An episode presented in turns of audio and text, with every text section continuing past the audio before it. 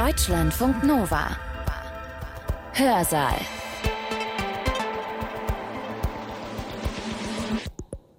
Es grüßt euch Hans-Jürgen Bartsch. Oder lüge ich gerade? Nein, für euch bin ich ja jetzt zu hören, in diesem Moment. Aber da jeder einzelne von euch mich zu unterschiedlichen Zeiten hört, kann ich ja gerade nicht nur hier sein, bei dir. Manche hören mich auch gleichzeitig oder leicht zeitversetzt. Vielleicht bin ich auch schon wieder woanders zu hören oder zu einer ganz anderen Zeit. Ich habe diesen Podcast irgendwann in unseren Studios von Deutschlandfunk Nova produziert. Aber eins kann ich euch definitiv versichern, ich spreche gerade nicht in der Zeit, in der ihr mich hört. Der Berliner hat keine Zeit. Er hat immer etwas vor, er telefoniert und verabredet sich, kommt abgehetzt zu einer Verabredung und etwas zu spät und hat sehr viel zu tun. Also was ist Zeit? Wenn ich von der Zeit abgelenkt bin, weil ich irgendwo einen spannenden Film schaue, vergeht sie schnell. Das heißt, das Lesen einer Textstelle dauert länger, als die Handlung in Wirklichkeit dauern würde. Bei emotionaler Überraschung kommt es zur Zeitdehnung. Bei Fieberschmerz wird die Zeitdauer als länger eingeschätzt. Ich habe 45 Minuten meditiert, aber es kam mir vor wie fünf Minuten.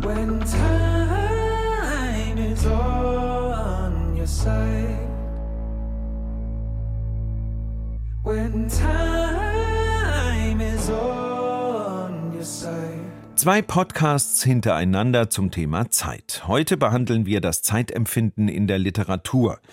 Die Literaturwissenschaftlerin und Kritikerin Alexandra Ponzen stellt uns gleich eine ganze Reihe von Beispielen vor, wie Schriftstellerinnen und Schriftsteller Zeit setzen in ihren Romanen.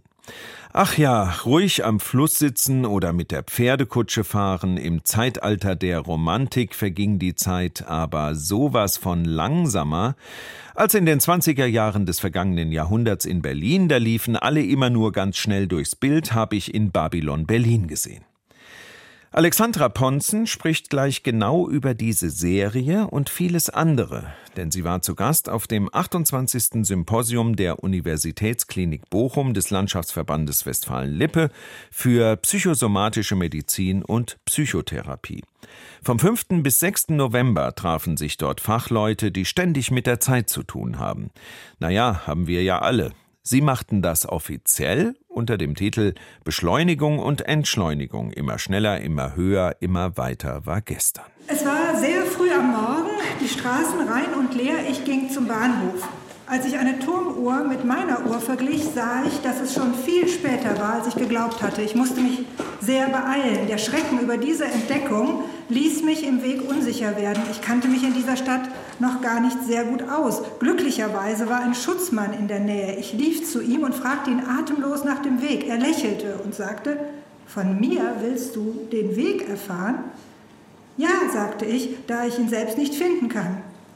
Gib's auf. Gib's auf, sagte er und wandte sich mit einem großen Schwunge ab, so wie Leute, die mit ihrem Lachen allein sein wollen. Das ist ja eigentlich auch eine Therapeutengeschichte, geht mir jetzt erstmals auf. Ich habe sie Ihnen aber rausgesucht, weil es eine Geschichte ist, die mit dem Zeiterleben beginnt. Denn wenn Sie mal genauer die ersten Sätze nachlesen, merken Sie schon, wie wichtig die Empfindung von Zeit ist und zugleich, dass es hier um mehrere Arten von Zeit geht. Eine, die man sehen kann, früh am Morgen, das Licht. Eine, die man auf einer Uhr ablesen kann, auf einer öffentlichen Uhr. Und eine, die man auf seiner eigenen, auf seiner privaten Uhr erkennen kann. Und wenn die nicht übereinstimmen, gibt es einen großen Schrecken. Es wird übrigens nirgendwo gesagt, dass es objektiv zu spät sei, sondern automatisch nimmt hier der Sprecher an, dass die Turmuhr recht hat. Also er vertraut nicht seiner Armbanduhr oder seiner inneren Uhr oder wie wir das interpretieren wollen.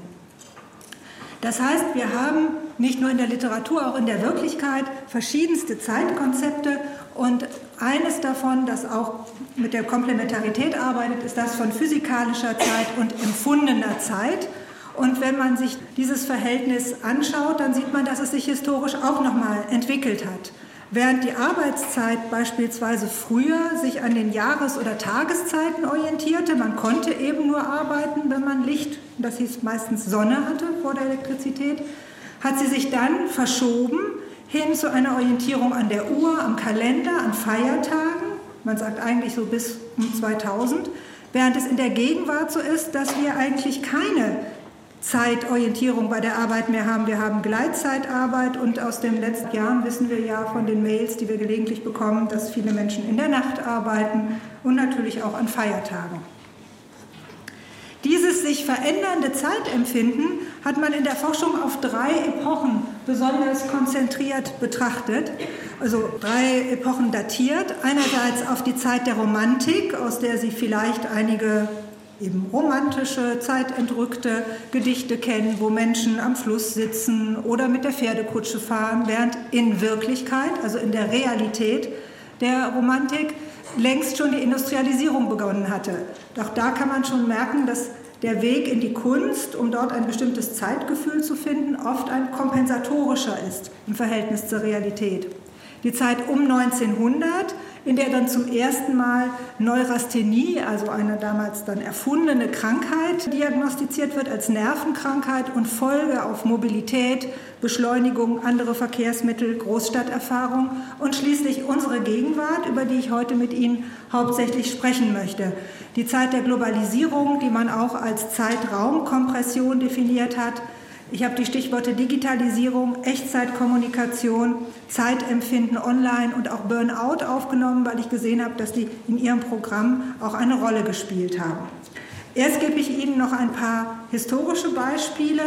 Unter dem Pseudonym Ignaz Frobel schreibt Kurt Tucholsky über Berlin, und das hört man im Ruhrgebiet ja immer gerne. Der Berliner hat keine Zeit. Der Berliner ist meist aus Posen oder Breslau und hat keine Zeit. Er hat immer etwas vor, er telefoniert und verabredet sich, kommt abgehetzt zu einer Verabredung und etwas zu spät und hat sehr viel zu tun. Vielleicht haben Sie die Fernsehserie Babylon Berlin gesehen. Wenn Sie mal darauf achten, die rennen immer durchs Bild. Also alle laufen immer. Also diese Hektik, die mit der Großstadt und den 20er Jahren verbunden wird, kann man auch da sehen. Oder hier etwas poetischer. Und da bitte ich Sie schon ein bisschen auf die Form zu achten. In der Pause wurde mir gesagt, dass geisteswissenschaftliche Vorträge den Nachteil hätten, dass man da immer genau lesen müsse. Das ist bei der Literaturwissenschaft quasi verschärft. Es tut mir leid, aber ich kann sonst nichts. Kurt Tucholsky, Augen in der Großstadt. Wenn du zur Arbeit gehst am frühen Morgen, wenn du am Bahnhof stehst mit deinen Sorgen, dann zeigt die Stadt dir asphaltglatt im Menschentrichter Millionen Gesichter. Zwei fremde Augen, ein kurzer Blick, die Braue, Pupillen, die Lider. Was war das? Vielleicht ein Lebensglück. Vorbei, verweht, nie wieder. Ich sage schon mal, worauf ich hinaus will. Zwei fremde Augen, ein kurzer Blick, die Braue, Pupillen, die Lider, diese abgehackte Form von Kurzeindrücken, die nicht mehr verbunden werden, das wäre so ein literarisches Verfahren, wie Beschleunigung darzustellen. Das geht wahnsinnig schnell. Uns regt das jetzt nicht so auf. Wir sind ganz andere Formen von Schriftlichkeit gewöhnt, aber wenn Sie sich zurückversetzen, fast 100 Jahre, das war damals schon eine Innovation in der Form. Und das ist auch das, was bei Tucholsky eine Rolle spielt, neben der Anonymität, die mit dieser Beschleunigung verbunden ist, auch ein Erlebnis von Verlust, von Nichtmöglichkeit. Was war das? Von der großen Menschheit ein Stück vorbei, verweht, vorüber. Wenn man also, jetzt kommt der harte Teil, der ist aber schnell wieder vorbei, wenn man also jetzt versucht zu gliedern, was hat Literatur mit Zeit zu tun, dann kann man zum einen sagen, dass Zeit natürlich ein Thema in der Literatur ist. Es gibt Romane über Zeitreisen, es gibt historische Romane, die sagen, wir sind jetzt im Jahr 1613. Und es gibt, wie gerade schon angeklungen, die Thematisierung von Zeit als Endlichkeit oder Veränderung, Verschwinden oder Erinnerung. Zeit in der Literatur ist aber nur dann interessant, wenn sie mit einem Bewusstsein von Zeit einhergeht. Das heißt, Figuren in einem Roman, die die Zeit gar nicht wahrnehmen, können auch keine Zeitproblematik darstellen. Rein technisch unterscheiden wir, und das sind die Fremdwörter, die Sie für die Ärztekammer notieren können, zwischen zwei Arten der Zeit, die Erzählzeit und die erzählte Zeit, also die Zeit, die man braucht, um eine Geschichte zu erzählen bzw. zu lesen und die Zeit, die in dieser Geschichte, in der Handlung der Geschichte vergeht. Und je nachdem, wie diese beiden Zeitebenen sich zueinander verhalten, sprechen wir von zeitdeckendem Erzählen. Das Lesen dauert genauso lange, wie die Handlung in der Wirklichkeit dauern würde. Zeitraffendem Erzählen, das ist der Regelfall. Ne, Sie alle, wenn Sie einen Roman lesen, dann brauchen Sie für den Roman vielleicht drei Stunden. Die Handlung erstreckt sich aber über vier Jahre oder noch länger. Oder zeitdehnendes Erzählen. Das heißt, das Lesen einer Textstelle dauert länger, als die Handlung in Wirklichkeit dauern würde. Das sind Textstellen, die Studierende begeistern. Und Sie verstehen schon, wie Tucholsky gearbeitet hat. Abgesehen von diesem Verhältnis, das wir Dauer oder Erzähltempo nennen, also wie ist das Verhältnis von Erzählzeit und erzählter Zeit, gibt es noch zwei andere Kategorien, die eine Rolle spielen. Die eine ist die Ordnung, also die Reihenfolge, wird chronologisch erzählt oder wird achronologisch erzählt, gibt es Zeitsprünge. Werden Sie vielleicht sagen, das hat doch jetzt gar nichts mit Beschleunigung zu tun. Doch, obwohl man glaubt, man liest chronologisch und die Geschichte sei chronologisch, wenn Sie mal genau darauf achten, ein rein chronologisches Erzählen ist unglaublich langweilig. Also jeder Text, egal wie simpel er ist, springt nach vorne und zurück, sonst würden Sie auch aufhören, den zu lesen oder könnten ihn vielleicht auch gar nicht verstehen. Und noch eine dritte Kategorie, die Frequenz. Dabei geht es darum, wie oft ein Text etwas erzählt. Erzählt er etwas nur einmal, das einmal passiert ist? Erzählt er es häufiger? Könnte man denken, das wird langweilig. Nein, wird es nicht. Werden wir gleich sehen. Dann erzählt er repetitiv oder erzählt er etwas nur einmal, was sich wiederholt ereignet hat. So, Sie haben das Schlimmste jetzt hinter sich. Und wir gehen gleich wieder zu den Texten. Der Hinweis ist mir aber noch wichtig, dass Langeweile, was ja ein Phänomen beim Lesen ist, nicht immer und sogar meistens nicht am Inhalt eines Textes liegt, sondern an der Erzählweise und daran, ob die Erzählstimme mit diesen Instrumenten arbeitet, die wir eben gesehen haben, also Dauer, Frequenz und Ordnung der Erzählung. Also ob es da eine gewisse Mobilität und Kombination gibt, die dazu führt, dass sie das Gefühl von Spannung haben und eben nicht von Langeweile, dass sie aufmerksam sind das wird nicht für Sie alle gleich sein. Das hat viel damit zu tun, ob Sie erfahrene Leser und Leserinnen sind oder selten lesen. Lesen ist ja wie alles auch ein bisschen Übungssache.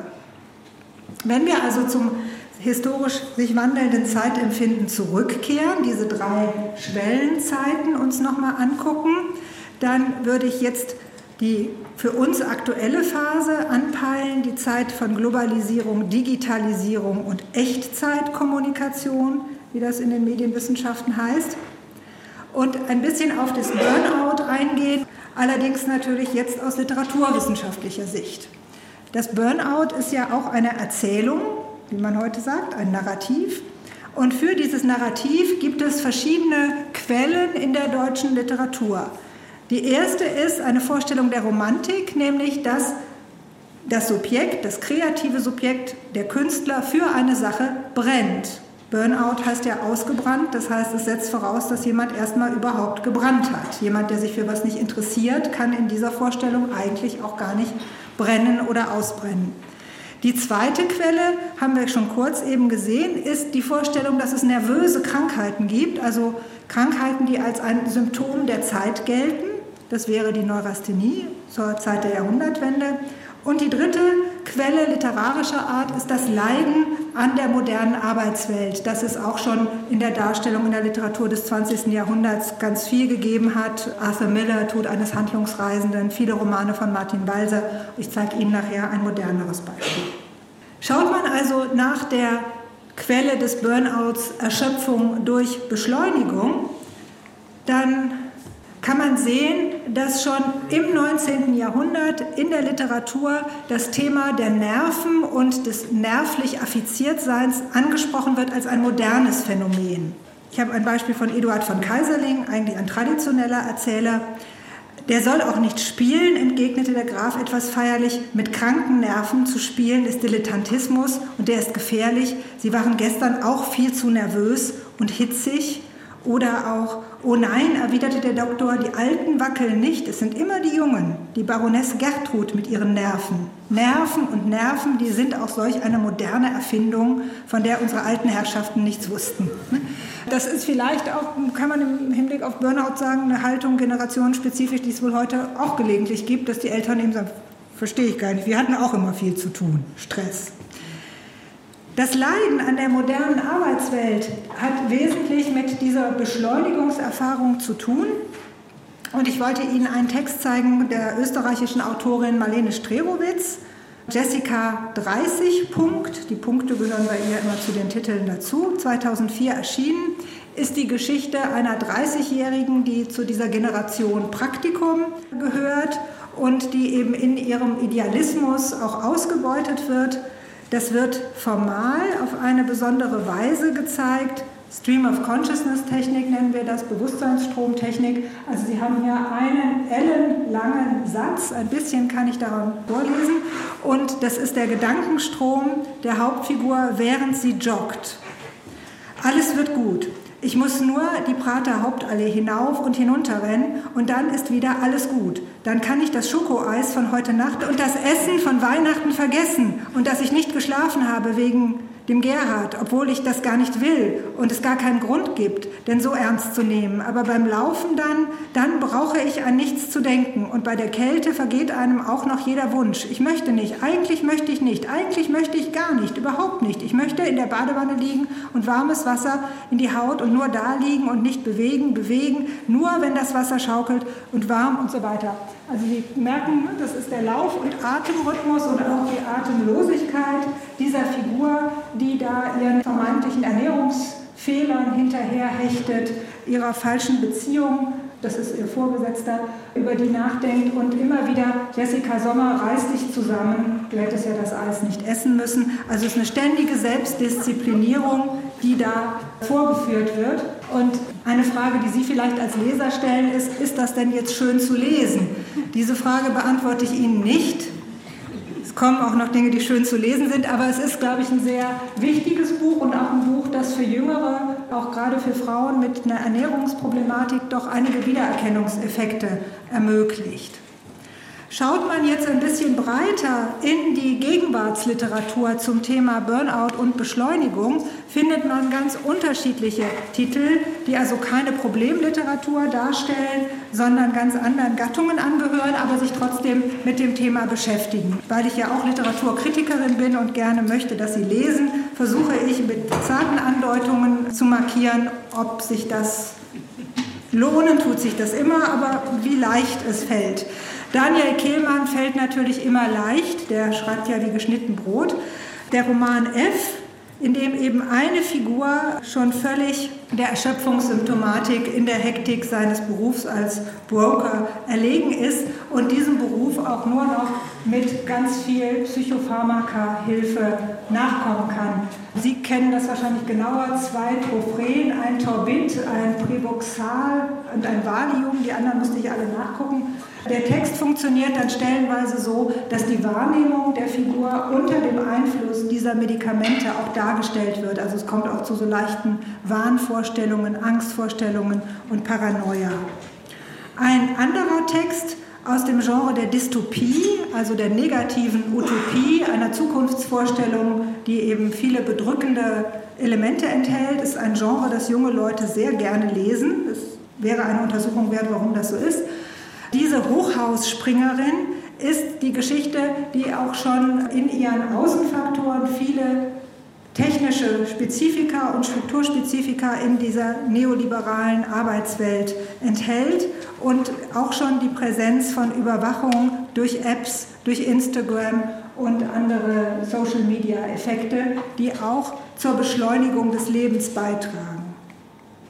Ein Klassiker im Verhältnis dazu Katrin Rögler, vielfach ausgezeichnete österreichische Autorin mit ihrem ersten richtig groß erfolgreichen Text Wir schlafen nicht, den es inzwischen auch als Hörspiel und auf dem Theater gibt.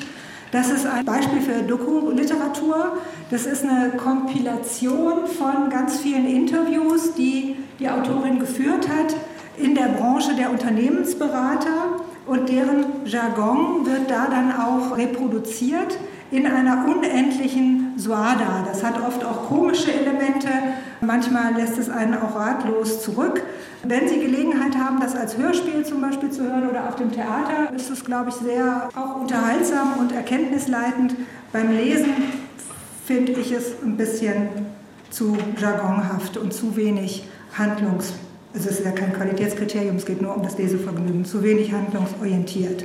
Anders hingegen ein Band, wird nachher langsamer, ein Band der gleichen Autorin, in der sie ein Motiv, dieses Motiv Wir schlafen nicht, das war ja auch schon ein Hinweis darauf, dass die Berufswelt es gar nicht erlaubt zu schlafen, dass man immer im Dienst sein muss.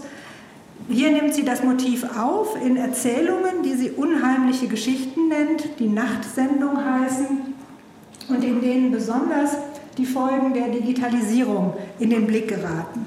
Und hier wollte ich Ihnen aus einer Geschichte, die sind alle relativ kurz, das sind also Texte, mit denen man auch arbeiten kann, mal acht Seiten, mal zehn Seiten, den Anfang und ein paar Stellen aus einer Geschichte über Manuela Brise vorlesen. Manuela Brise konnte es drehen, wie sie wollte, es fehlte ihr einfach der Donnerstag. Sie war sich sicher, gestern war Mittwoch gewesen und jetzt sollte schon Freitag sein. Alle in ihrem Büro behaupteten, gestern war Donnerstag, aber davon hatte sie nichts mitbekommen sollen, oder? Man könne nur nicht ihr zuliebe den Donnerstag noch einmal veranstalten. Tut uns leid, lachte ihr Kollege, der sie wohl nicht ganz ernst nahm. Nicht, dass sie am Donnerstag weiß Gott welche wichtigen Termine gehabt hatte. Das heißt, fiel ihr ein, da war doch dieses Treffen mit Schubert, dieses Vorgespräch für das Projekt am Taunuspark. Und nun gab es kein Vorgespräch. Das heißt, ihr Kollege sagte, wieso? Ich dachte, du warst da. Auch das interne Meeting hatten sie doch gemeinsam erledigt. Zu welchem Ergebnis fragte sie lieber nicht, obwohl es durchaus angebracht gewesen wäre. Die Donnerstagslücke begann sich auszuweiten. Die Dinge, die einfach so passiert waren, mehrten sich. Der Vertreter der Bürgerinitiativen sei da gewesen, auch dieser Lobbyist aus Frankfurt. Es sei zu Unterschriften gekommen. Ja, zu Unterschriften, ulkte ihr Kollege. Die würden ihr sicher nicht leid tun. Ich habe ein bisschen was ausgelassen. Es beherrscht sie jetzt der Lückenschlusszwang. Das heißt, sie konzentrierte sich voll darauf, alle notwendigen Informationen zu besorgen, falls ihr was fehlte. Das würde sie nun auch noch überstehen, hatte sie sich geschworen. Mit ein wenig Disziplin gelang ihr auch das schon. Irgendetwas musste ihr Kurzzeitgedächtnis gelöscht haben und nun ging es einfach darum, sauber und unauffällig zu rekonstruieren. Die Betonung lag allerdings auf unauffällig. Umso mehr überraschte es sie, als Hartmut Terge zu ihr kam und sie beglückwünschte zu ihrem gestrigen Erfolg. Sie habe die anderen ja direkt vom Tisch gefegt. Es sehe ganz so aus, als habe sie den Machiavelli inzwischen gelesen, zu dem er ihr geraten habe. Chapeau! Er ging grinsend weiter und hinterließ bei ihr das gewisse Gefühl, als wüsste er Bescheid. Großartige Performance, hörte sie nur eine Woche später. Du hast sie alle um einen Kopf kürzer gemacht. Es war wieder Freitag und sie musste feststellen, dass der Donnerstagsverlust sich wiederholt hatte. Sie wusste nicht, wann ihr der Gedanke gekommen war, dass es den anderen auch so ergehen konnte. Er hatte sich einfach eingeschlichen. Das heißt, eigentlich ertappte sie ein Gegenüber, das sichtbar Spuren eines Gedächtnisverlustes an sich trug. Sie fragte Daniel Havemann direkt. Er gab es zu. Der Amerikaner wurde nervös. Man konnte es für Anpassungsschwierigkeiten halten. Sie soll es niemandem verraten. Aber derzeit mehrten sich diese Tage, sagte er. Was soll's, lachte er. Die Geschäfte liefen prima. Du bist ein echter Killer, musste sie ihm noch zugerufen haben. Ja, super Performance, echt. Aber so genau wusste sie es kurz darauf schon nicht mehr. Als sie Nicole Sandner dabei ertappte, wie sie ihre eigenen Mails las, wurde ihr klar, dass Havemann nicht die Ausnahme war die sie zu finden geglaubt hatte. Zumindest ein ganzer Teil des Büros und vielleicht nicht nur dieses Büros arbeitete so. Die ganze Institution verbuchte ein sogenanntes fiktives Umsatzplus, das sogar die Businesswelt ins Staunen versetzt hatte. Aber die Konkurrenz schlief nicht, hieß es plötzlich, auch wenn man sich nur sehr ungenau vorstellen konnte, welche Konkurrenz es für sie geben konnte. Und auch nicht die Nachbarschaft dieser Konkurrenz, fuhr man fort. Manuela Brise dämmerte, das in den meisten Unternehmen schon lange das kassieren musste, was sie die Frankfurter Krankheit nannte. Also hier hätten wir ein Beispiel, wie die Effekte der Beschleunigung des immer schnelleren, gleichförmigen, schließlich überhaupt nicht mehr erinnerbaren, als Lückenkonstruktion den Alltag durchsetzt und das Erleben. Ja, was da beschrieben wird, kennen wir ja. Wir kennen das in einer etwas harmloseren Variante, die ich Ihnen vorsingen würde, wenn ich dafür begabt wäre. Aber ich glaube, wenn Sie die Takte hören, muss nur noch kurz die Welt retten. Danach fliege ich zu dir, noch 148 Mails checken. Dann erinnern Sie sich an den Song von Tim Bensko. Ich wäre so gern dabei gewesen, doch ich habe zu viel zu tun. Also die Kombination von Präsenz und Abwesenheit, die ja jetzt ganz leicht fällt, weil wir das alle im Zoom regeln können. Hm? Können wir ja bei drei Sitzungen zugleich zugegen sein. Das ist die Beschleunigung, die lassen wir jetzt hinter uns. Es wird jetzt ruhiger und ich folge einem Vorschlag auch aus der Popkultur, diesmal von Element of Crime, von der vorletzten CD, glaube ich, ist das Lieblingsfarbe und Tiere. Schön, dass du anrufst, leider umsonst. Dass mein Handy abgestellt ist, hast du schon geschnallt. Denn warum solltest du sonst mein völlig sinnloses Festnetztelefon zum Klingeln bringen? Mach's wie ich, leg dich hin und mach die Augen zu. Denk an Lieblingsfarben und Tiere, Dosen, Ravioli und Buch und einen Bildschirm mit Goldfisch, das ist für heute genug. Die E-Mails und die Kurznachrichten kannst du zusammen mit den Excel- und Word-Dokumenten dahin tun, wo die Sonne auch an warmen Tagen niemals scheint. Und wo auch schon die Meetings und die Skype-Kontakte ruhen. Also ein Entzug aus dieser Welt zugunsten einer Retro-Version, muss man sagen. Die Vorstellung von Lieblingsfarben und Tieren und ich glaube, Dosenravioli ist eine sehr männliche Vorstellung eines glücklichen Moments. Wahrscheinlich ohne Hitzeanwendung. Aber auf das Buch kam es mir jetzt auch noch an. Und damit möchte ich zu den Büchern überleiten, zu Büchern, die versuchen, Elemente der Entschleunigung darzustellen bringt was, wenn man so schnell spricht. Ich bin gut in der Zeit. Und da kommt es bei der Entschleunigung sehr häufig auf Momente an oder Augenblicke. Wenn Sie sich erinnern, bei Tucholsky hatten wir den Augenblick ja auch sogar im wörtlichen Sinne. Zwei kurze Augen, ein schneller Blick, vorüber. Aber das Vorübergleiten war stärker als die Intensität des Moments. Jetzt stelle ich Ihnen zwei Konzepte von Augenblicken vor aus der Philosophie, Theologie und inzwischen auch Literaturwissenschaft. Das eine ist der geglückte Moment, Kairos. Und ihn hat Jenny Erpenbeck zum Titel ihres neuen Romans gemacht und aus dem zitiere ich auch ein bisschen. Kairos, der Gott des glücklichen Augenblicks, habe, so heißt es, vorn über der Stirn eine Locke. Einzig an der kann man ihn halten. Ist aber der Gott erst einmal auf seinen geflügelten Füßen vorübergeglitten, präsentiert er einem die kahle Hinterseite des Schädels. Blank ist die und nichts daran ist, mit Händen zu greifen. War der Augenblick ein glücklicher, in dem sie damals als 19-jähriges Mädchen Hans traf? Erzählt wird jetzt eine Liebesgeschichte zwischen einer 19-Jährigen und einem Mit-50er im Berlin des Jahres 1986 in Ostberlin. Und diese Geschichte währt ein paar Jahre. Er ist verheiratet, es gibt diesen großen Altersunterschied, er ist verwurzelt in der ostdeutschen Intelligenz. Wen das beim Lesen beflügelt, da liegen einige autobiografische Bezüge der Autorin nahe, die eben selber aus einer ostdeutschen Schriftstellerdynastie kommt. Und man erkennt auch, wenn man Berlin ein bisschen kennt, sehr viele Orte wieder. Der Reiz des Erzählens ist aber, dass es um diesen glücklichen Moment kreist. Also wie kann ich den glücklichen Moment fassen bei der Locke, damit es nicht zu spät ist? Und wie wird das erzählt? An diesem Freitag im Juli dachte sie, wenn der jetzt noch kommt, bin ich fort. An diesem Freitag im Juli arbeitete er an zwei Zeilen den ganzen Tag. Er ist Schriftsteller. Das Brot ist sauer verdient, als einer sich vorstellen kann, dachte er. Sie dachte, dann soll er zusehen. Er dachte, und heute wird es nicht mehr besser. Sie, vielleicht ist die Schallplatte schon da. Er, bei den Ungarn soll es den Lukacs geben. Sie nahm Handtasche und Jacke und ging hinaus auf die Straße. Er griff sein Jackett und die Zigaretten. Sie überquerte die Brücke. Er ging die Friedrichstraße hinauf. Und sie, weil der Bus noch nicht in Sicht war, auf einen Sprung nur ins Antiquariat. Er passierte die französische Straße. Sie kaufte ein Buch und der Preis für das Buch war 12 Mark. Und als der Bus hielt, stieg er ein. Das Geld hatte sie passend. Und als der Bus eben die Türen schloss, kam sie aus dem Laden. Und als sie den Bus noch warten sah, begann sie zu laufen.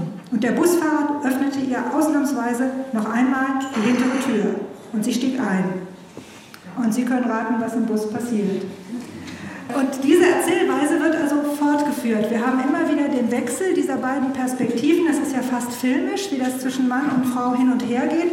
Das wird später noch ein bisschen spannender, weil immer die Einschätzung ihrer Begegnung und ihrer ersten Liebesabenteuer auch so einander gegenübergestellt werden. Und es gibt noch eine Spiegelung, denn beide schreiben Briefe und Tagebücher und die tauchen dann auch wieder auf. Die sind sogar der Erzählrahmen für das Ganze. Und wir haben eben hier den Versuch, Einerseits die Schnelligkeit, die man haben muss, um im glücklichen Moment das Richtige zu tun, zu kombinieren mit der Entschleunigung der Reflexion über diesen Moment. Das heißt, im Erzählen kommt etwas vor, was ich Ihnen ganz am Anfang schon bei Frequenz vorgestellt hatte. Dasselbe wird ein paar Mal erzählt, immer wieder. Wir drehen es von rechts nach links. So hat er es erlebt, so hat sie es erlebt, so war es in dem Moment, so ist es später im Tagebuch, so ist es im Brief. Und ich verspreche Ihnen, es ist nicht langweilig, obwohl es Wiederholung ist. Es ist eine variierende Wiederholung. Ein zweiter Typus von Augenblicken, die eine große Intensität versprechen, sind Epiphanien. Epiphanien, Sie kennen das, Epiphanias und so im Januar, ursprünglich ein religiöses Verstehensmodell, der Augenblick, als der Busch brennt und Gott sich zu erkennen gibt. Dieses Modell ist aber dann übertragen worden von Joyce in die englische Literatur und Literaturwissenschaft, später noch ein bisschen weiter. Und heute meint man darunter eben nicht mehr die plötzliche Erscheinung des Göttlichen vor dem geistigen Auge des Menschen, sondern die plötzliche Erscheinung einer Sinnhaftigkeit, eines Ganzheitsgefühls, eines vielleicht auch nur guten Moments. Und der französische Literaturwissenschaftler Rainer Zeiser hat verschiedene Elemente destilliert, die in solchen Beschreibungen dann immer vorhanden sind, dass zum Beispiel das Überraschende betont wird, dass es betont wird, dass es etwas Unfreiwilliges ist, also etwas den Menschen überfällt, dass es ein großes, intensives Gefühl gibt, meistens ein Glücksgefühl und dass es häufig einhergeht mit Licht- oder Wärmeerscheinungen. Eine Besonderheit dieser epiphanen Momente, bei den Studierenden frage ich manchmal, ob sie das auch schon mal erlebt haben. Die gucken dann, ne, sie gucken schon so, als ob. Ne? Das ist vielleicht auch eine Frage des Alters, dass man sich da noch dran erinnert. Zu den Charakteristika gehört eben auch, dass man sie ganz schwer mit Worten fassen kann oder in Worten wiedergeben kann. Vermutlich erinnert man sie deswegen auch schlechter, weil man ja gar nicht wüsste, wie man sie jemand anderem plausibel machen sollte. Ich gebe Ihnen ein paar Beispiele. Es ist Lyrik dabei. Lyrik weckt bei vielen, ja, Sie sind eine tapfere Generation, viele Menschen reagieren auf Lyrik mit Abwehrreaktionen. Das sollte nicht so sein. Ein Gedicht von Elisabeth Borchers, Dieses Blau. Dieses Blau ist nicht das Blau der Glückseligkeit, es kommt aus herzinnerster Erde, von dort, wo das Feuer am heißesten brennt und alles Vergehen abgegolten ist, ein Geschenk des Berges, ein Flimmern, ein Blau zu einer von dir gewählten Stunde plötzlich.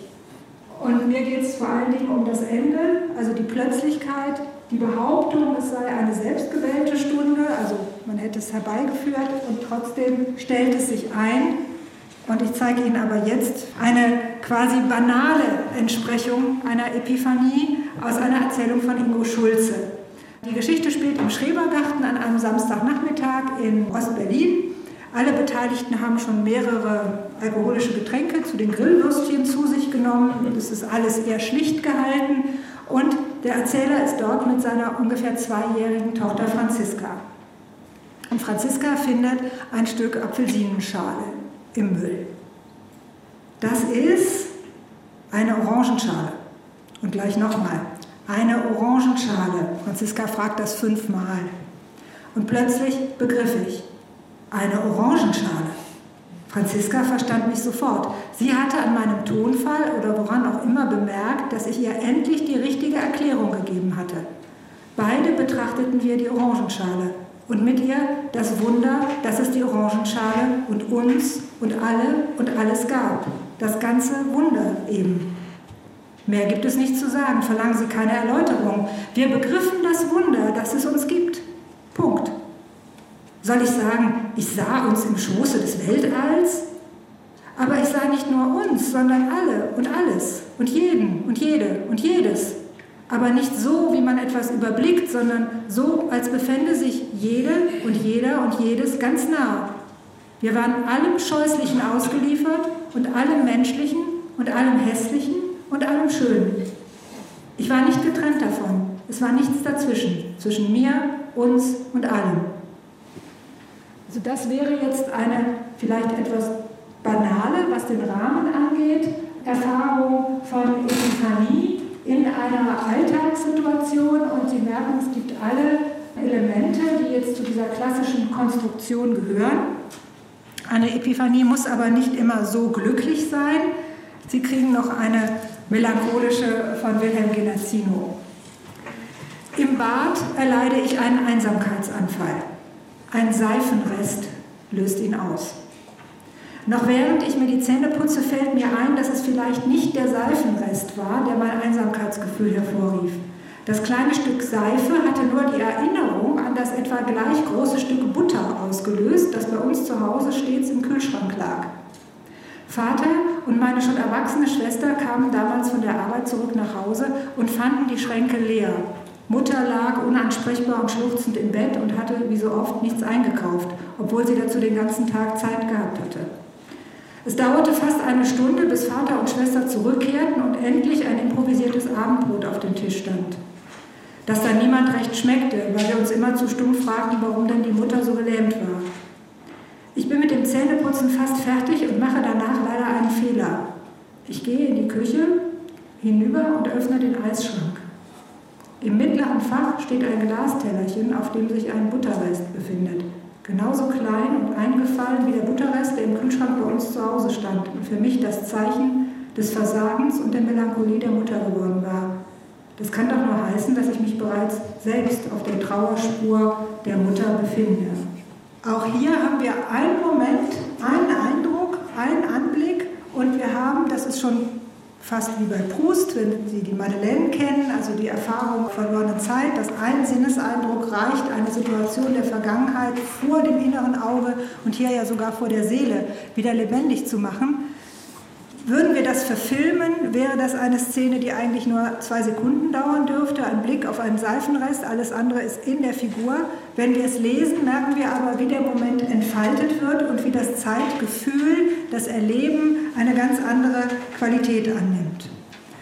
Und damit Sie nicht ganz so melancholisch nach Hause gehen, wollte ich Ihnen noch ein modernes Gedicht zeigen von Dos Grünbein, das beides zusammenbringt, die Beschleunigung und die Entschleunigung. Uns allen ist ja ein Modell von ganz starker Beschleunigung vertraut. Das kennen wir aus vielen Filmen oder Berichten. Das ist diese Lebensgeschichte, die sich vor einem abrollt in umgekehrter Reihenfolge sekundenschnell, wenn man in Lebensgefahr ist oder sein soll. Und dieses Modell, dieses Motiv verknüpft hier Grünbein nicht mit einer Todesgefahr, sondern mit einem konkreten Anblick, ein Dekolleté und bringt eigentlich beides zusammen, die Beschleunigung des Lebens und den Versuch, einzelne Momente festzuhalten, um sowas wie Entschleunigung zu erzielen. Manchmal genügt ein Schlüsselbein, der Sturz in ein Augenpaar und Schmerz flammt auf. Über allen Verzicht und Verlust in einem Menschenleben. Nun zeigt sich, es ist sehr kurz, gleich vorüber die Hauptsaison. Vergeben die Chancen, Avancen. Letzte Runde, ruft der Kellner und klaubt die Servietten auf. So leicht erreichbar schien vieles, aber nun ist es ein Ausverkauf, ein Schimmer zwischen Terminen, Reiseplanung, Zahnprophylaxe im Turnus zum Festtagsfinale und es gilt, früh zu buchen. Ein Blick in die Kontaktanzeigen. Es geht um Sehnsuchtsdaten, Haarfarben und Oberweiten. Die B-Seite des Lebens hat angefangen. Zwölftonmusik, auch für ungeübte Ohren. Immerhin wächst die Rührung stündlich. Man wünschte, man fiele nicht ganz so tief. Wünschte, man wäre wieder ein unbeschriebenes Blatt. Vielen Dank.